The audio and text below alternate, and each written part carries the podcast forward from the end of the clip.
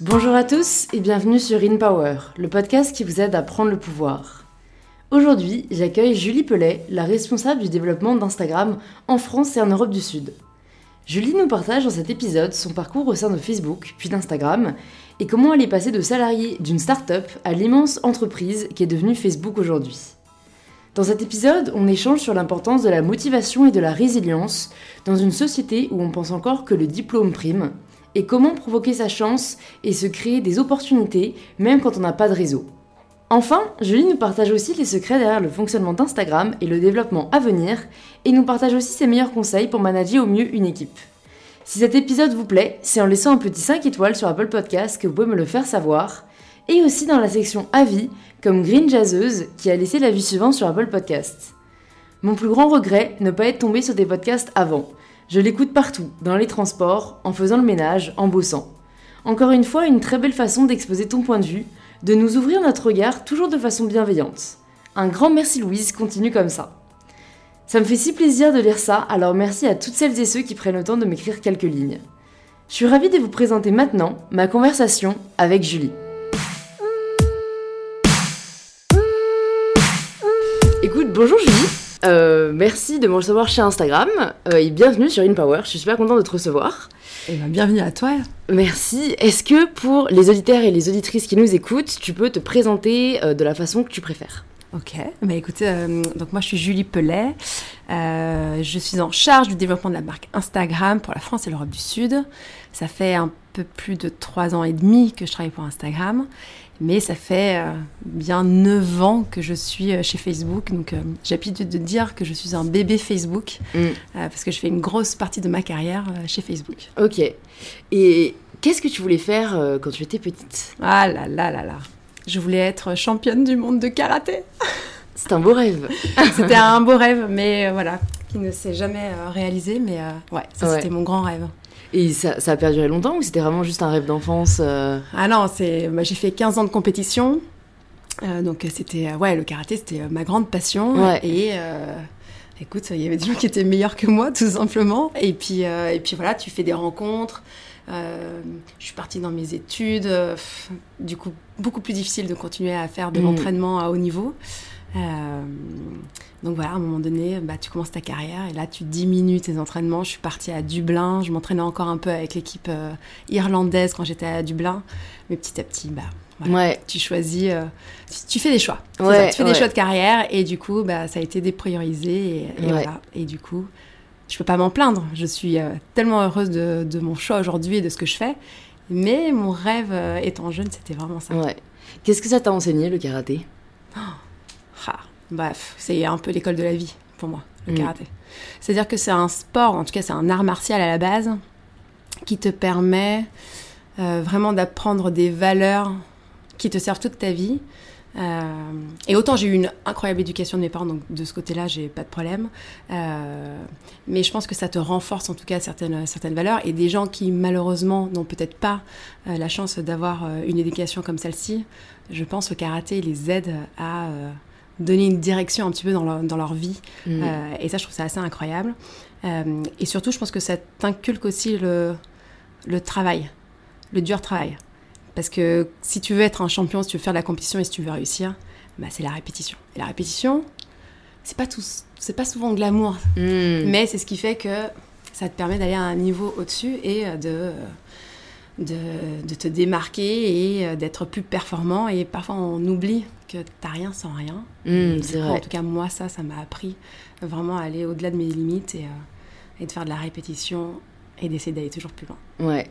Du coup, quand est-ce que tu as changé, on va dire, de projet professionnel et quand est-ce que ça enfin, ça s'est dessiné, ton amour plus pour, euh, moi j'imagine, plus le commercial, le développement ouais. Et qu'est-ce qui t'a amené après chez Facebook? Bah, en fait, j'ai fait, une, euh, j'ai fait une prépa et j'ai fait une école de commerce. Euh, dans le sud de la France, euh, une école de commerce qui s'appelle Schema. J'ai fait des rencontres incroyables. En fait, quand tu es en école de commerce, tu as juste l'opportunité d'aller faire des stages. Mm. alors moi, je viens d'une toute petite ville qui s'appelle Vienne, qui est au sud de Lyon. mes parents sont, sont garagistes, ils sont artisans commerçants. Enfin, ils n'ont pas de si tu veux, ils n'ont pas de lien avec euh, des, des, entreprises ou des personnes qui auraient pu me pistonner quelque part. Euh, donc j'ai tout fait pour essayer de me créer des opportunités et j'ai eu la chance de pouvoir. Euh, je pense que le karaté m'a aidé justement parce que je faisais un peu de compète, mais je suis rentrée chez Nike. j'ai fait, j'étais en stage chez McKen Erickson pour le compte L'Oréal Paris. Je suis partie à New York. J'ai fini mes études à Hong Kong. Donc en fait, le fait de toucher à des entreprises, à des marques qui me faisaient un peu rêver, puis euh, le fait d'aller à l'international, fait que d'un coup, tu découvres des nouvelles choses aussi qui sortaient complètement de l'environnement dans lequel j'ai grandi. Mm, mm. Et qui m'ont juste donné envie d'aller explorer encore plus. Et euh, à la fin de mes études, j'avais des amis en fait qui travaillaient chez Google à Dublin. Euh, et moi, j'avais un, j'avais un job, mon premier job, euh, mon premier CDI, c'était, je, je, travaillais chez Ilti. Ilti, si vous ne connaissez pas, ce qui est probable, c'est une, une, boîte qui vend des, des, outils de construction. Alors, j'adore Ilti, hein, mes collègues étaient hyper, hyper sympas, mais c'est vrai que c'était pas forcément le métier auquel je voulais j'avais décidé de me lancer là-dedans. Euh, mais la raison pour laquelle j'ai accepté ce job, c'est que mon frère a eu un grave accident de moto et en fait moi j'étais à Hong Kong et donc c'était le premier job que j'ai eu pour euh, revenir euh, proche de ma famille et passer un peu de temps à côté de, à côté de lui. Et donc mes copains qui sont à Dublin, qui sont chez Google, me disent attends mais il y a une petite start-up là, il y a Facebook qui est en train d'ouvrir justement des équipes pour la France, tu devrais regarder.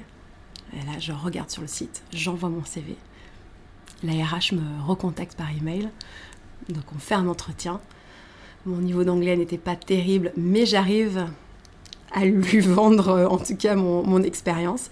Euh, et, j'arrive à me créer une opportunité en fait pour aller rencontrer le manager France qui est à Dublin. Et je passe mes entretiens là-bas et ça se passe super bien. Et voilà, l'aventure a lancé. Ah, c'est dingue. tu vois, c'est quelque chose que j'avais pas forcément en tête, mais qui fait que dans la vie, tu as des surprises et parfois tu as des opportunités. Et c'est juste euh, comment tu arrives à les saisir pour, euh, Pour aller un peu plus loin. Bah, je pense que c'est hyper euh, important d'en de, d'en parler, de le rappeler, parce que je pense qu'on est, euh, on nous fout tellement la pression euh, quand on est en études ou quand on sort des études sur qu'est-ce que tu veux faire? et pour qui tu veux bosser, qu'est-ce qui te fait rêver? Et en fait, c'est très difficile de savoir exactement ce qu'on veut. Et surtout, dans tous les cas, c'est très, très certainement pas là où on va finir, parce que la, vie, limite, choisit pour toi. Alors, c'est très bien si on a déjà un but, mais je pense qu'il faut aussi se laisser la, la, la porte ouverte aux rencontres, aux opportunités. Et enfin, là, c'est vraiment euh, une ah, super belle preuve, quoi. Complètement. Alors, je suis complètement d'accord avec toi. Et je dirais, tu vois, moi, souvent, quand je rencontre des étudiants et qu'on me pose un petit peu des questions sur mon parcours, j'hésite pas à leur dire que quand j'ai passé ce fameux entretien au téléphone avec euh, la RH, qui était irlandaise, qui avait du coup au téléphone un accent irlandais. Alors je sais pas, j'adore mes amis irlandais, mais c'est vrai qu'au premier abord, quand tu entends l'accent irlandais au téléphone, si t'as pas un super niveau d'anglais, c'est un peu difficile. Et donc, je comprenais un mot sur deux. J'étais là, là, comment je vais m'en sortir? Donc, j'ai réussi à comprendre certains mots sur mes expériences. Donc, je lui donnais, euh, des, euh, je lui donnais des réponses. Mais à la fin de mon entretien, j'ai bien compris que j'avais pas fait l'entretien de ma vie. Et je n'ai pas arrêté, en fait, de lui proposer de venir à Dublin en lui vendant le fait que le week-end d'après, j'étais justement à Dublin pour aller voir des amis.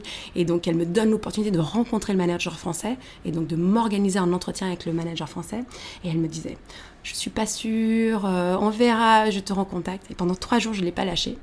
Et en fait, la veille de l'entretien, enfin, la, veille où elle me dit, bah tiens, je, devais je lui avais vendu le fait que j'allais à Dublin le week-end, donc euh, à partir du vendredi. Le jeudi, elle me rappelle en me disant Bon, bah, je vous ai eu un entretien euh, justement avec le manager France. Donc, moi, super contente. Et là, je me dis Ok, bon. Il faut vraiment aller à Dublin. Il faut vraiment que j'aille à Dublin, que je me paye mon billet et que, que j'aille. Et en fait, ces opportunités-là, c'est aussi comment, à un moment donné, si tu as vraiment envie de quelque chose, quand tu ne lâches rien et que tu te crées l'opportunité. Tu peux avoir de la chance, bien entendu, parce que as, voilà, ce job-là a été euh, posté à un moment donné où moi j'étais libre. Donc, bien entendu, on peut toujours se dire le facteur chance. Mais je pense que se créer les opportunités, ne rien lâcher, ça c'est aussi important. Et mm. tu peux avoir le CV que tu veux, tu peux avoir euh, fait les études que tu veux, mais le fait de d'être motivé, d'être motivé, quand tu as quelque chose en tête, de si tu rentres pas par la porte, tu y vas par la fenêtre. Mm. Je pense qu'à un moment donné, tu seras toujours récompensé. Mm, c'est vrai. Donc euh, l'audace d'être un peu audacieux, je pense que c'est hyper important. Ouais, surtout que honnêtement, moi je pars toujours du principe que mieux vaut s'excuser après au pire.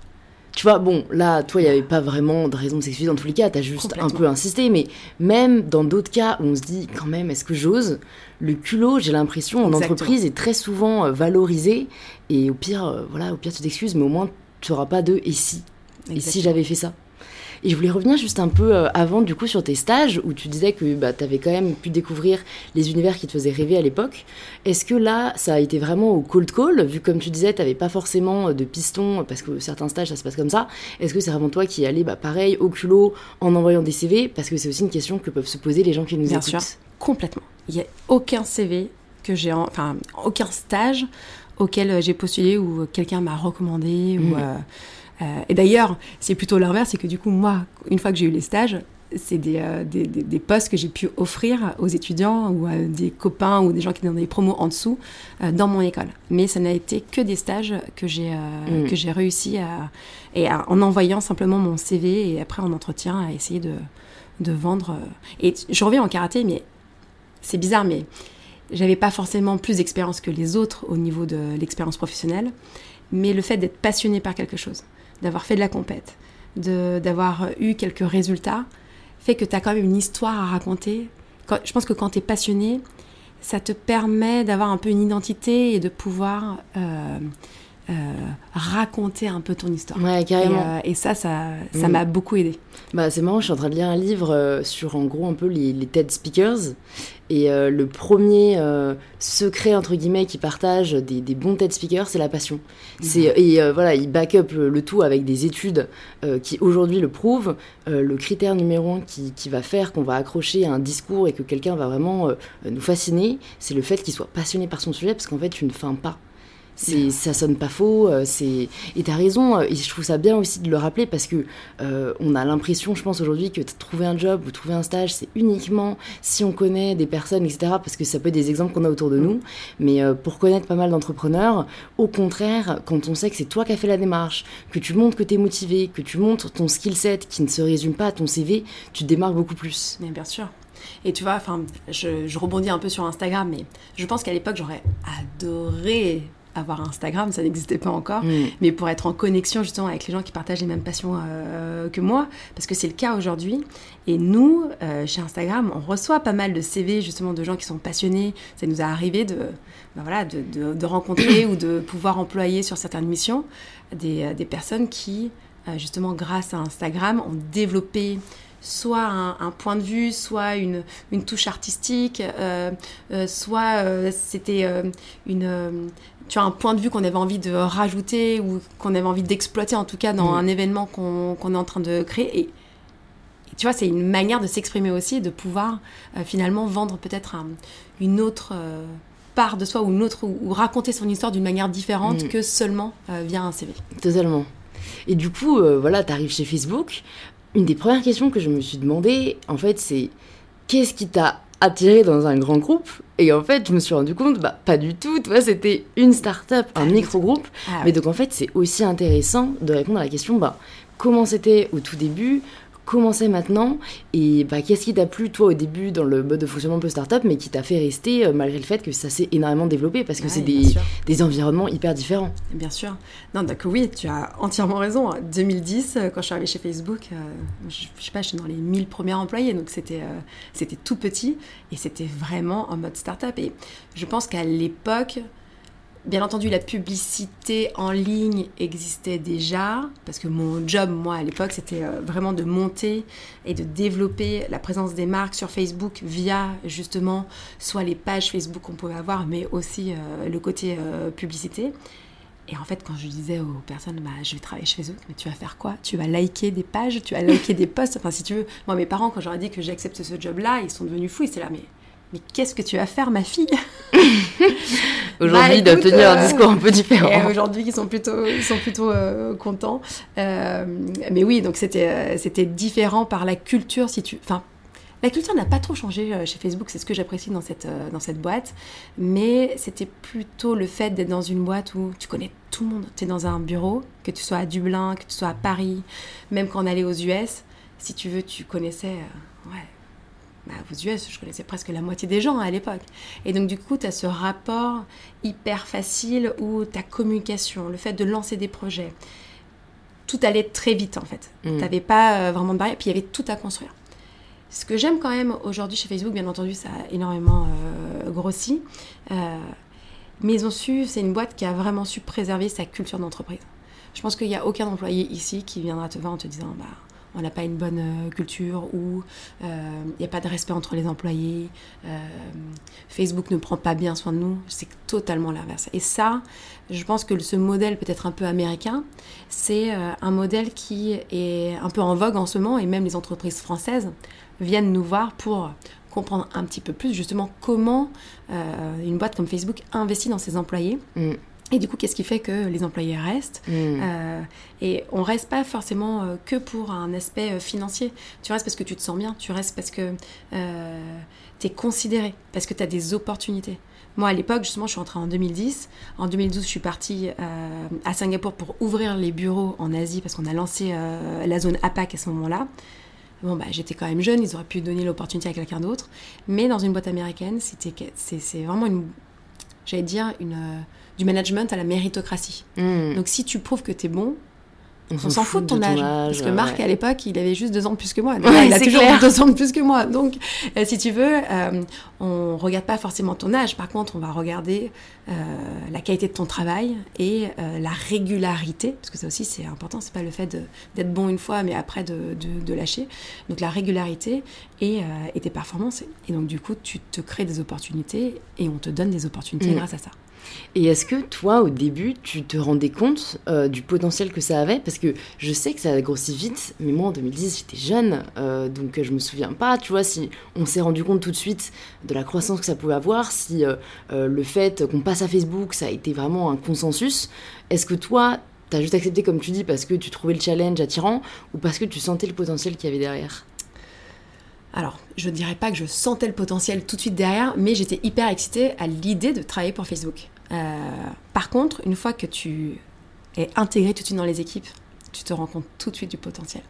Et en fait, tu as des projets qui sont tellement énormes, puis à côté, tu as un Google. Euh, en plus, quand tu es à Dublin, si tu veux, c'est des boîtes qui sont à côté, donc on était un peu tous potes ensemble. Je vais pas... Je vais pas mentir, mon mari travaille chez Google, donc si Ah. tu veux, je l'ai rencontré là-bas. Si tu veux, tu, tu te rends compte comment euh, une entreprise qui était start-up aussi à l'époque et qui est devenue un géant comme Google euh, a su se développer. Donc tu te dis, bah, pourquoi pas nous Hmm. donc euh, pourquoi pas Facebook? Et donc du coup, tu crois en le projet. Et puis il y a eu tellement des, des, des, des annonces fortes et des, des stratégies qui ont été prises sur la transformation sur le mobile par exemple. Donc le fait de développer complètement euh, Facebook sur un environnement mobile et d'y aller à fond. Euh, le rachat d'Instagram en 2012. Enfin, c'est en 2012, si tu veux, ça a été créé en 2010 Instagram. Ouais. Donc deux ans après, Instagram appartenait à Facebook. Euh, et si tu veux, tu as énormément de, de, de décisions qui ont été prises à cette époque-là, qui ont complètement changé justement euh, l'ambition et, euh, je vais dire, la trajectoire de l'entreprise. Et c'était des, des décisions qui étaient, euh, Ouais. on ne peut que dire, très intelligentes. Donc, euh, Je me demande si euh, au sein de l'équipe française, vous avez quand même ce pouvoir décisionnel, parce que bah, on sait que c'est une boîte américaine à la base, que ce soit Instagram ou Facebook. Donc je me demande, est-ce que vous, c'est plutôt essayer d'appliquer euh, les transformations qui se passent aux États-Unis au secteur français, ou est-ce qu'il y a toute une dimension où il y a des décisions qui sont prises uniquement pour la France? Alors, il y a deux réponses à ça.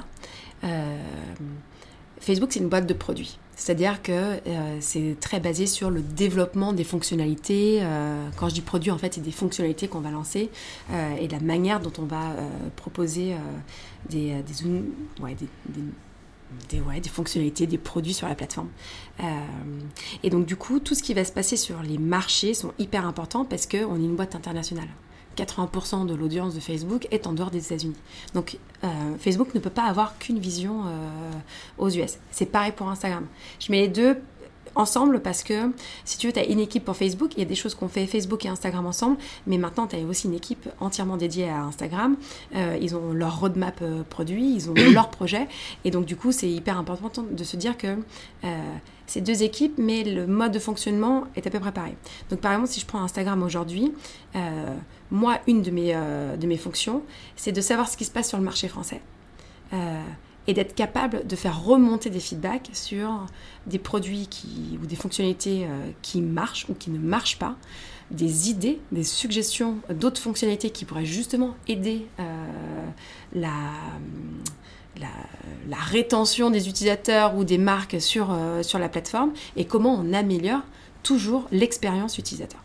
Et ça, c'est au cœur de, de ce qu'on fait. Et en fait, s'ils n'ont pas des gens qui sont sur le marché pour pouvoir faire remonter ces feedbacks et pouvoir influencer la roadmap produit, eh ben, je pense que tu irais dans le mur parce que justement, tu aurais une vision que sur ton marché euh, américain mm. et pas une vision globale, alors que ton audience, elle est globale. Mm. Donc, euh, on a une vraie... Euh, on a un vrai pouvoir de d'action et d'influence, en tout cas sur, sur les équipes aux US. Et après, bien entendu, tu as des décisions qui sont prises par les équipes globales qui sont basées aux US, mais quand, quand, tu as un lancement de, produits ou de fonctionnalités, c'est nous qui allons écrire la roadmap pour nos marchés. Donc en fait, c'est nous qui allons dire, bah tiens, on lance ce Stories euh, il y a trois ans maintenant euh, sur euh, le marché, enfin au niveau monde, mais l'utilisation de Stories sur le marché français, espagnol, italien, israélien, UK, c'est pas tout à fait la même chose. Donc en mm. fait, ta stratégie elle est différente. Donc en fait, c'est à nous après pas sur les marchés de pouvoir lancer, décider de ce qu'on va faire. Ok. Et donc un projet comme les Instapreneurs, le Salon des Instapreneurs qu'on a lancé il y a deux ans, c'est un projet qui est né en France, qui a été créé en France. On a travaillé avec euh, Mélanie, Molly et Amina à l'époque dessus. Euh, on a eu, donc c'était un, je ne sais pas si tout le monde le connaît, mais en tout cas c'était un, un, événement où sur une journée on a demandé à 50 Instapreneurs, donc des entrepreneurs qui utilisent Instagram pour justement développer leur business, à venir. On, a fait un grand événement d'une journée au carreau du Temple. On a eu 6000 personnes qui sont venues. Et on a fait des, euh, conférences où tout le monde pouvait venir partager justement euh, des conseils, euh, pouvoir aller à la rencontre justement des gens qui sont aussi derrière leur compte Instagram, parce que parfois bah, quand tu es client ou quand tu es membre de la communauté, tu as juste envie de savoir aussi, de rencontrer en face-to-face les gens qui sont, qui sont derrière ces, ces entreprises.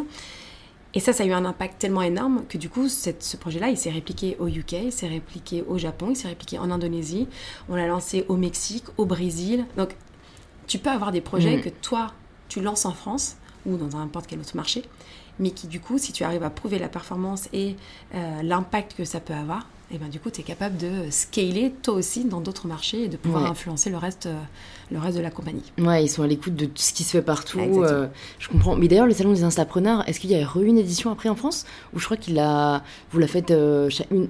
enfin un salon, une ville différente? En fait, on a fait le premier salon qui était à Paris. Et là, on a vraiment euh, mis notre énergie sur les deux dernières années à aider d'autres marchés à lancer ça parce que c'est une grosse organisation. Ouais, carrément. Euh, cette année, on a fait le IG, enfin le, Instagram Pop-up euh, Shop qui était une autre manière de mettre, en avant, des marques qui en plus avaient vraiment une, un, focus sur soit aider des associations, soit était vachement allié à des, euh, une cause, par exemple euh, l'écologie. Donc c'était des marques qui avaient en tout cas un engagement. Donc voilà, mm. c'était des marques engagées.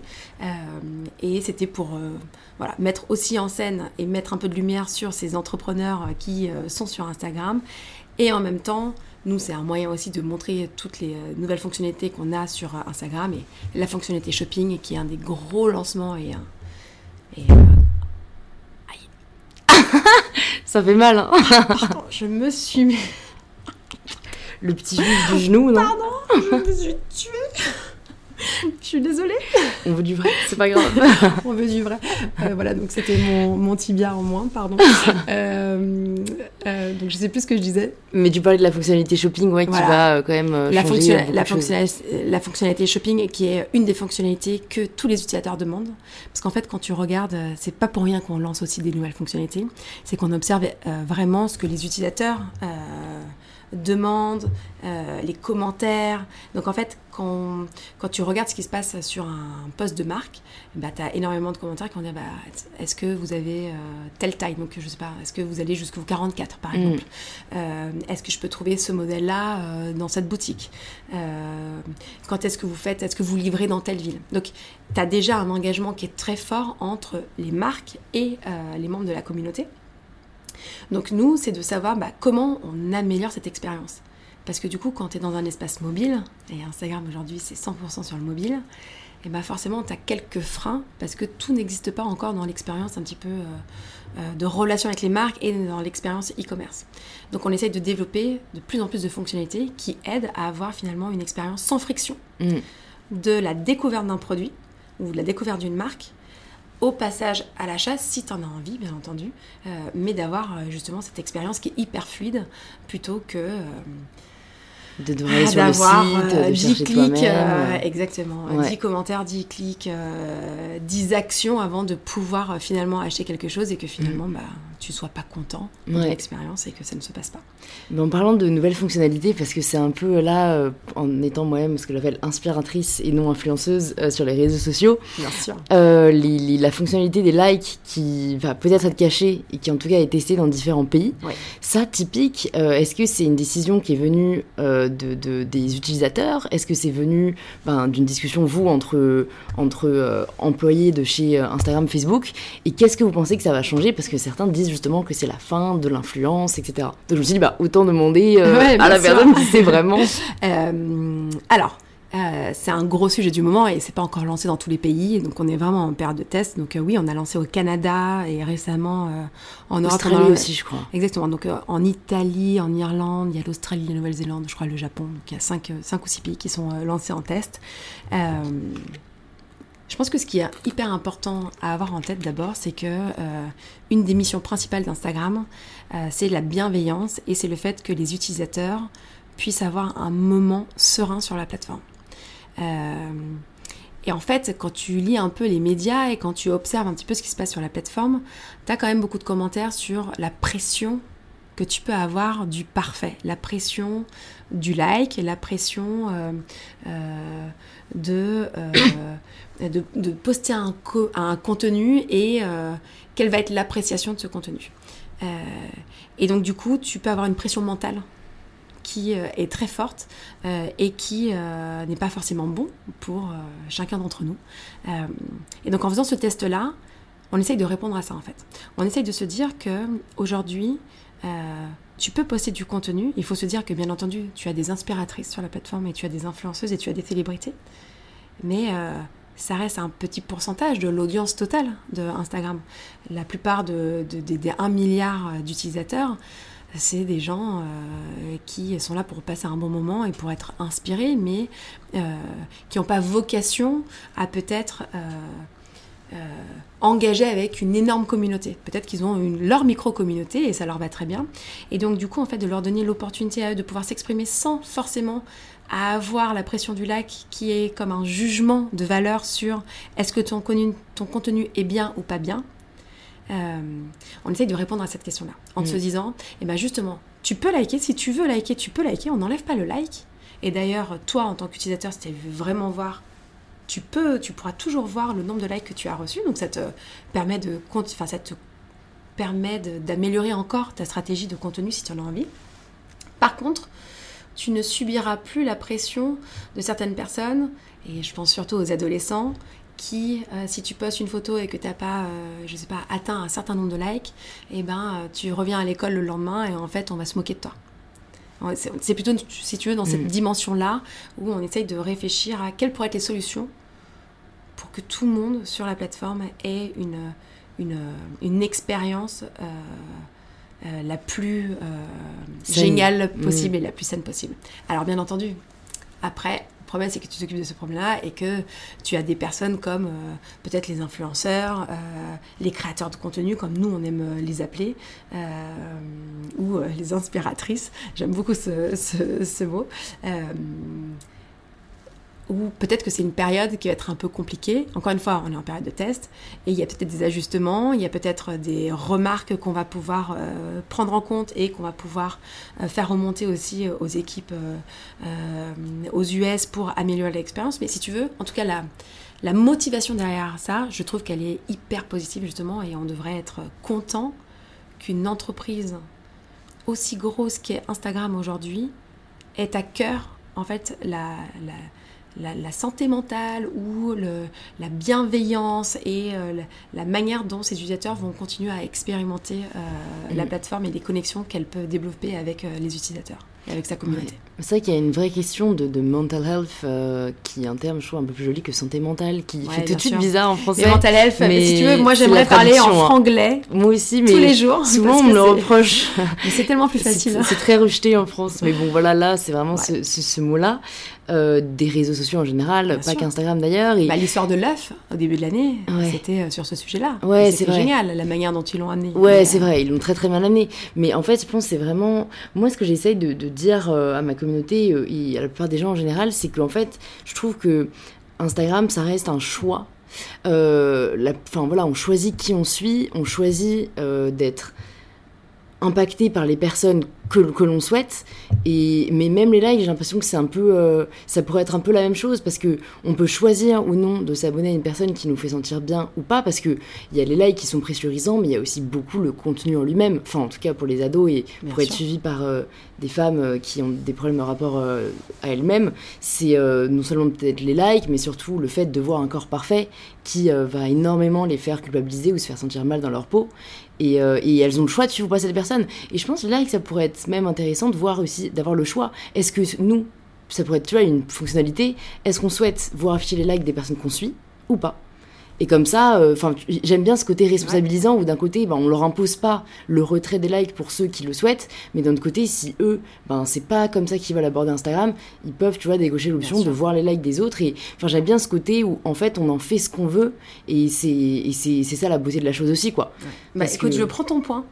voilà, c'est une très bonne idée. Euh, Instagram. exactement, mais si tu veux, on a besoin justement de recevoir des, euh, des feedbacks de mm. d'expérience et de, de se dire, ben, en fait, euh, qu'est-ce qui pourrait aider ou améliorer justement l'expérience qu'on a sur la plateforme. Mm. Donc, moi, je prends entièrement ton point. Euh, c'est un très bon feedback. Et je, je rebondis parce que, si tu veux, je pense que le meilleur exemple que je peux prendre sur euh, ce test-là, c'est les stories.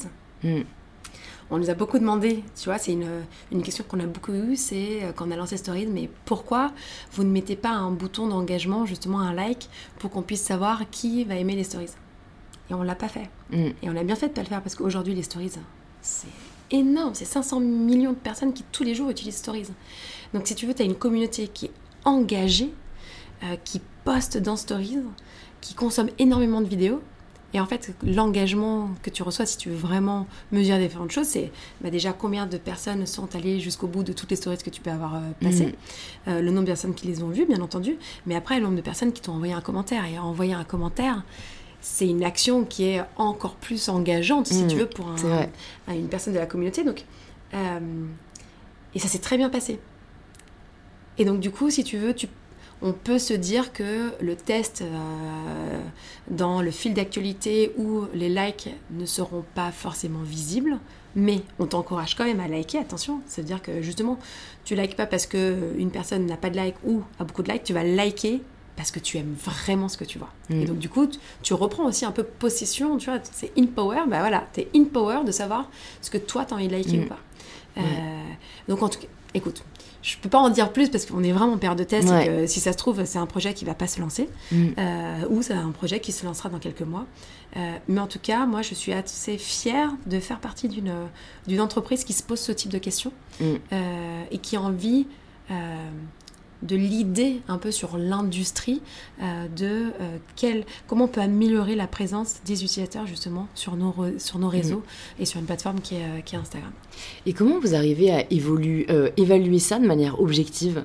Parce que tu vois, on se demande tous, je pense, ben, comment justement une fonctionnalité va passer ou pas? L'algorithme avait été très critiqué, pourtant vous l'avez gardé. Donc est-ce que ça dépend autant du feedback des utilisateurs que de votre avis à vous? Enfin, tu vois, comment vous arrivez à juger et comment vous arrivez à récolter vraiment euh, les avis des utilisateurs. Alors, je ne fais pas partie euh, de l'équipe qui s'occupe euh, de ça, donc je ne veux pas dire de bêtises, mais en tout cas, quand on lance un test de cette manière-là, tu as toujours une partie quantitative et une partie qualitative. Donc tu vas avoir une partie quantitative qui va sûrement être l'impact sur euh, justement bah, l'engagement Est-ce que le fait de ne pas avoir euh, des likes, qui, enfin en tout cas les likes qui sont visibles, est-ce que ça augmente l'engagement ou est-ce que ça, le, ça ne l'augmente pas? Est-ce que ça aide à la création de contenu ou est-ce que ça n'aide pas à la création de contenu parce que justement tu as moins de pression donc peut-être que tu te sens plus libre mm. de poster ce que tu as envie parce que justement tu ne reçois pas directement, euh, enfin tu as un petit peu moins la pression des likes qui, qui est derrière. et bien entendu après tu as toujours une partie qui est plus qualitative et qui est sur euh, des interviews en fait de, de personnes qui vont représenter euh, la communauté, donc euh, différents âges, différents gender, enfin sexe, genre, genre mm. pardon, voilà, différentes nationalités, donc voilà. Donc tu as toujours une partie qualitative, quantitative. Malheureusement, je je ne suis pas euh, dans l'équipe qui fait ce, test-là, donc je ne sais pas exactement tous les détails, mais en tout cas, c'est la manière pour tout test, euh, pour tout lancement, c'est la manière dont on, euh, dont on procède. Ok. Et du coup, bah, tu, tu parlais d'équipe, et je vais rebondir moi là-dessus. J'imagine que bah, Facebook et Instagram ayant grandi, euh, ton équipe a dû grandir avec. Et ça, c'est une vraie question parce que c'est vrai que sur InPower, on reçoit, enfin, je reçois pas mal de, euh, entrepreneurs qui en sont à leur début ou tu vois, qui, qui sont dans des startups, qui n'ont pas forcément de grosses équipes à gérer. Je sais pas, euh, toi, combien de personnes sont dans ton équipe, mais comment tu as fait pour t'adapter et surtout pour devenir, on va dire, un bon manager? Parce que je pense que c'est des vraies questions et je trouve que ça, c'est vraiment un truc personnellement que je trouve très difficile. Donc, je me suis dit, si jamais tu as des conseils à nous partager, ça peut aider pas mal de gens. Euh, alors, c'est un peu. Ma situation, elle est un petit peu euh, peut-être différente de ce qu'on imagine, mais chez Instagram, tu as des, euh, des, équipes où on est en silo. Donc, on reporte beaucoup à des personnes qui sont en fait non pas forcément sur le marché français, mm. mais qui sont soit au UK, soit aux US. donc, on a une vraie équipe Instagram mais on n'a pas forcément un, lien de management entre nous. En revanche, moi j'ai une équipe parce que je suis très focus sur les produits euh, qu'on lance et, euh, et, du coup comment on, est en contact justement avec nos équipes produits aux US et comment on lance euh, nos roadmaps et notre go-to-market sur nos marchés. Et donc j'ai une équipe internationale. J'ai deux personnes qui sont ici à Paris, je vais avoir une personne qui est à Madrid, une personne qui est à, Milan et une personne qui est à Tel Aviv. Euh, c'est une, jeune équipe, puisque ça fait à peu près six mois qu'ils sont, tous, euh, sont tous en poste. Euh, et je découvre ce que c'est que de manager à l'international. J'avais managé une équipe de 18 personnes avant pour Facebook quand j'étais à Dublin. Là, c'est une petite équipe, parce qu'on est, euh, on est six avec, euh, avec notre stagiaire, mais euh, tu as la difficulté de pouvoir manager une équipe qui ne se trouve pas, dans le même bureau que toi. alors, je dis pas être la reine du management, mais en tout cas, moi, mes principes de base, la première chose, c'est je, au-delà du recrutement, parce que je pense que c'est un autre principe, mais une fois que j'ai recruté les personnes que je voulais vraiment recruter, j'ai un principe de base qui est la confiance. Je suis quelqu'un qui donne ma confiance. Par contre, si tu la perds, tu la récupères Tu ne la récupères pas. Euh, et ça, c'est quelque chose qui est très clair, mais en fait, je le dis parce que du coup, ça me permet en fait de les positionner en leader. Je veux que chacun d'entre eux soit responsable euh, et soit les honneurs de euh, leur mission. Et en fait, de les positionner comme ça en tant que leader fait que d'un coup, il n'y a plus. Forcément, je suis leur manager, mais ils se sentent je pense en tout cas, et après avec les conversations euh, que j'ai avec eux, mais euh, qui se sentent vraiment responsables et du coup, ça. Il y, a quelque chose qui change dans, la dans leur façon d'aborder euh, leur mission. Et donc, du coup, ils se disent à chaque fois bah, est-ce que je prends la même, la bonne décision pour faire ça? Si j'avais quelqu'un ou s'ils ont une. Moi, ce que j'aime bien faire, même pour moi, c'est de me mettre dans les, les, chaussures de une personne qui m'inspire ou d'un grand boss en me disant bah tiens si j'étais un tel mm. qu'est-ce qu'il ferait à ma place? Et en fait ça me permet tout de suite de prendre du recul et au lieu d'aller peut-être pinailler sur quelque chose ou euh, d'être tactique de remonter un stage un, un step au-dessus et euh, d'avoir une vision un peu plus euh, high level ou plus stratégique pour, pour les plans et donc moi mon enjeu parce que justement ils sont tout seuls sur leur marché et que je suis pas derrière tout le temps et qu'ils doivent construire, doivent à la fois faire leur mission, mais ils doivent construire aussi euh, leur relation avec bah, différentes équipes euh, et qui, sont, euh, qui sont avec eux dans leur marché. Et ben c'est de prendre ce recul-là et de vraiment être des leaders. Et ça, c'est encore un autre. challenge. Tu vois, pour moi, c'est un vrai challenge de dire je recrute, je veux recruter une équipe, mais je recrute une équipe de leaders et qui vont devoir, entre guillemets, se débrouiller seuls sur leur marché. Donc, qu'est-ce que je fais pour leur donner le maximum, mais que eux-mêmes se sentent en charge mm. de pouvoir aller plus loin? Mm. Euh, et j'ai de la chance d'avoir une équipe qui est juste extraordinaire. Euh, donc on travaille euh, là-dessus, on travaille aussi énormément, même sur une équipe internationale, de savoir comment on s'aide les uns les autres et comment on peut voyager, passer du temps sur les marchés pour pouvoir justement tous collaborer ensemble. Mm. Parce que c'est un peu le risque aussi, c'est de te dire, bah, tu es tout seul sur ton marché, finalement tu es peut-être plus proche d'autres équipes et pas forcément de ta propre équipe. donc ça c'est un des un des défis. Ouais, c'est un des défis qu'en ce moment je, tu je m'attelle. tu parlais des personnes qui t'inspirent et le fait que tu te mettes un peu à leur place pour prendre des décisions. Mm. Euh, tu aurais des personnes à nous citer? Une autre forme de poser la question, c'est j'aime bien demander euh, si jamais tu avais la possibilité de dîner avec une personne demain, ce serait qui? Oh, Ah là là là là, ça c'est la question. Euh. Alors, je vais être un peu. Enfin, sur ta première question, sur à qui je pense quand je me pose ce type de questions. Euh, je vais me faire tuer, je vais pas me faire tuer. Mais bon, euh, un, de mes, un de mes boss, en tout cas ici, c'est Laurent Soli. Ça fait un petit moment que je bosse avec lui. Et j'ai pas honte de le dire, mais c'est une personne qui est en tout cas hyper inspirante. Et souvent, je vais me mettre à bah, qu'est-ce que ferait Laurent s'il devait prendre tel type de décision? Donc, c'est une des personnes à laquelle je pense. Et bien entendu, parce que c'est une personne dont je suis fan aussi, mais Cheryl Sandberg, qui mm. pour moi on a eu, j'ai eu la chance de la rencontrer, elle est venue plusieurs fois à Paris. Donc forcément, tu penses aussi à ça. Mais Laurent, il est ici, il est sur le marché français. C'est pareil, il gère l'Europe du Sud. Euh, il y a un côté où je le vois tous les jours, si tu veux, dans ce poste, dans, cette, euh, dans toutes les responsabilités qu'il a. Et pour moi, c'est un moyen très euh, facile d'essayer de me challenger sur comment, comment tu peux aller toujours sur le next step, mm. mais en ayant un exemple directement devant toi. Euh, donc c'est pas, tu idéalises pas, tu vois tout de suite euh, mm. ce qui peut se passer. Donc tu essayes de, de, prendre. Je suis quelqu'un qui observe énormément. J'adore observer. Euh, et je pense que ça c'est un de mes points forts justement, c'est que du coup, quand tu observes, ça te permet aussi, bah, du coup, de, de prendre un petit peu de partout. Mm. Euh, et après de réintégrer ça pour euh, euh, formuler, toi, ta façon d'être ou les décisions que tu veux prendre, mais du coup, tu es capable de, faire attention à certains détails. Mm. Et je pense qu'aujourd'hui, rentrer dans les détails, c'est hyper important pour pouvoir tracer un peu ta route ou avoir quelque chose d'un peu plus unique dans ta mm. façon d'être. Et comment est-ce que tu continues à apprendre? Parce que je trouve que c'est aussi parfois difficile euh, quand c'est pas forcément quelque chose qu'on aime mm. ou quand on n'est plus forcément encadré comme on l'est euh, dans le cadre des cours. Euh, et pourtant, je pense que c'est un peu la clé du bonheur ou en tout cas ce qui permet de continuer à grandir, à nous épanouir. Donc, est-ce que toi, tu essayes justement de, nourrir ça? Ouais, bah. Alors, je suis assez d'accord, c'est que. Et même parfois, je pense qu'on est un peu feignant sur le fait de se challenger à continuer d'apprendre alors que je pense qu'on a assez de maturité maintenant pour se dire à quel point c'est chouette de continuer d'apprendre. Je pense que quand tu es en cours, euh, tu, penses tout l'inverse, En fait, soit je vais dans le concret, soit je m'amuse, mais laisse, lâche-moi avec le fait d'apprendre. Euh, euh, je pense que c'est la curiosité.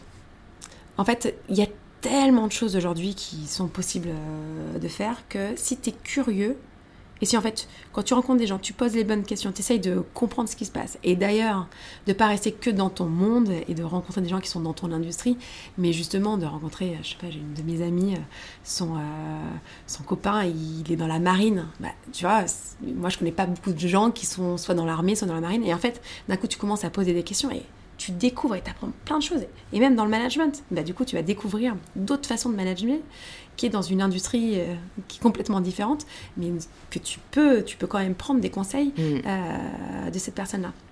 Donc la curiosité est hyper importante. Et après, forcément, c'est un peu mon métier.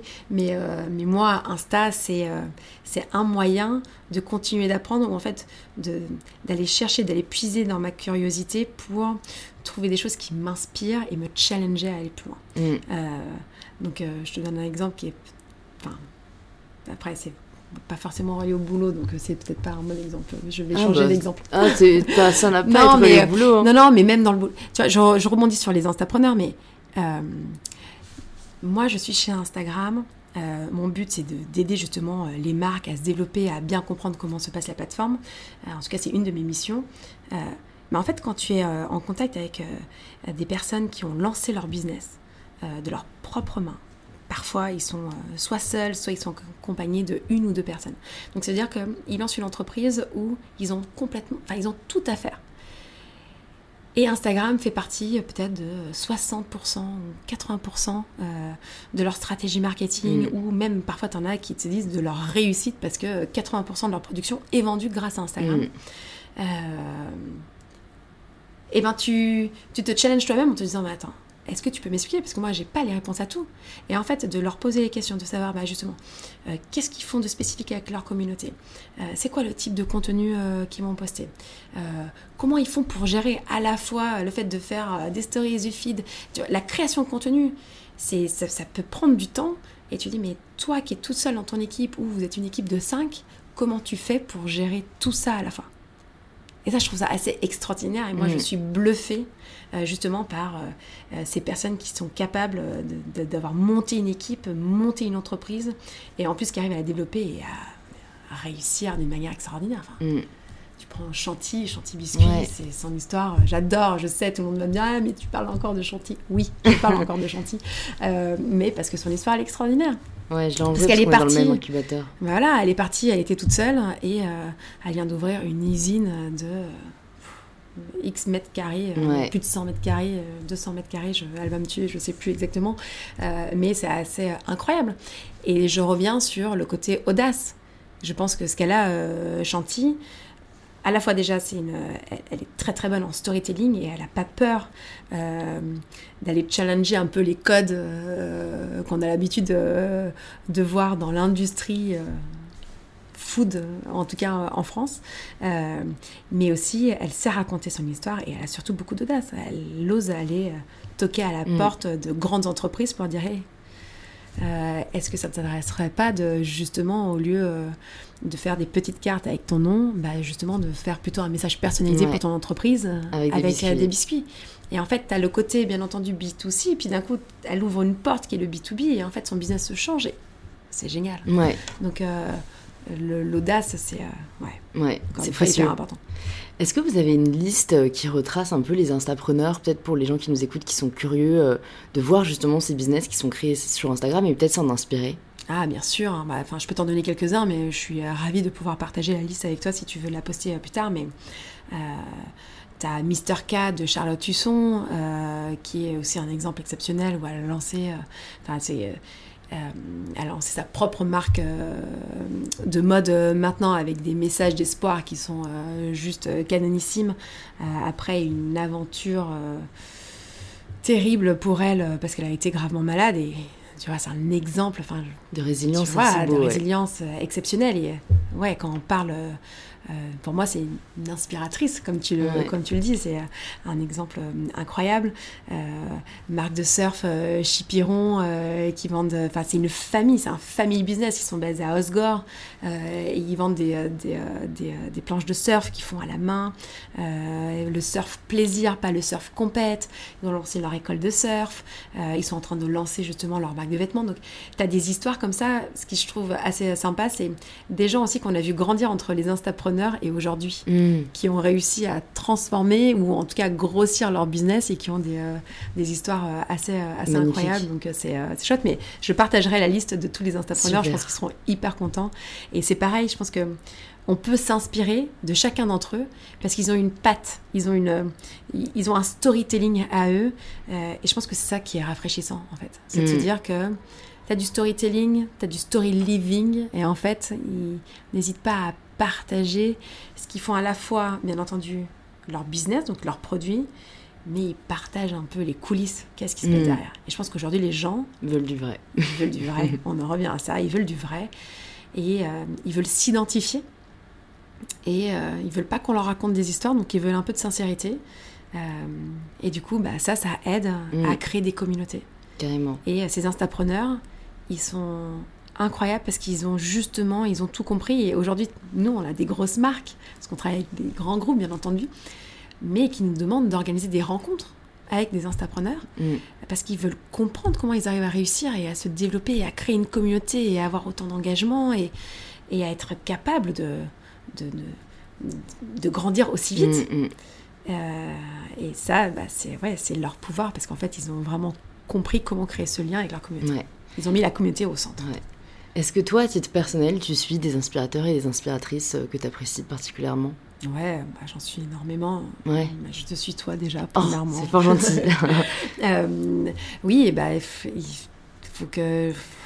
Alors, moi, je suis, euh, j'a- j'adore tout ce qui concerne euh, le business, donc forcément, mes instapreneurs, c'est un peu mes chouchous. euh, je les suis, je les suis tous. Qui est-ce que je suis qui, qui m'inspire Est-ce que tu suis des Meuf Paris, j'adore. Ah, je l'ai reçu sur le podcast, Claire. Ah bah voilà, Ouais. bah, j'adore. Enfin, je trouve ça, c'est Ça génial. tu vois, manquait, son ouais. projet, c'est, euh, euh, incroyable. Euh, qui est-ce que je suis euh, Tu sais, c'est la question piège où t'es tellement la, la tête dedans. Que Ouais, j'imagine. euh, parce qu'en plus, euh, toi, c'est à la fois pro et perso, et t'arrives ouais, pas trop à. D'ailleurs, je me demande, est-ce que t'as un compte Instagram personnel et un compte Instagram pro ou t'en as qu'un seul? Non, j'en ai fait qu'un seul. T'en as fait qu'un seul. En fait, j'en fais qu'un seul parce que j'arrive déjà. Je je suis pas la meilleure à poster. Euh, je suis encore moins la meilleure à répondre à tous les messages que je peux recevoir et je m'excuse euh, d'avance.